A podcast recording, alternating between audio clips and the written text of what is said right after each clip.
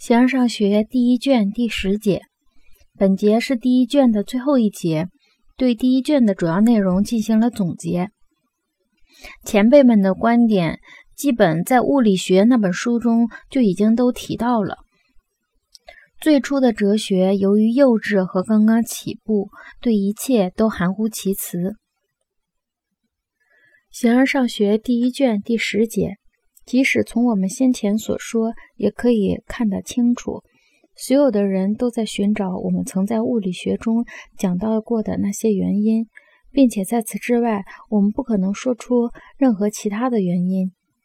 但他们仅仅是在不明确的追寻。在某种意义上说，这些原因他们全部都说过了；而在另一种意义上说，他们干脆什么也没说到。因为最初的哲学由于幼稚和刚刚起步，对一切都含糊其辞。就是恩培多克勒也说，骨头由于其比例而存在，说这即是事物的所以是的事和实体。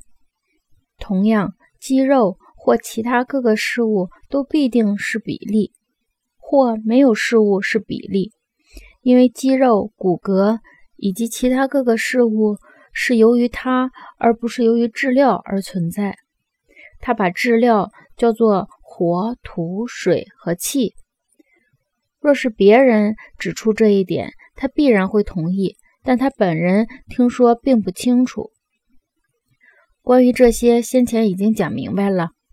让我们再回到有人可能会发生疑问的这同一些难题上来。因为从他们中或许能发现某些对解决后面的困难有好处的东西。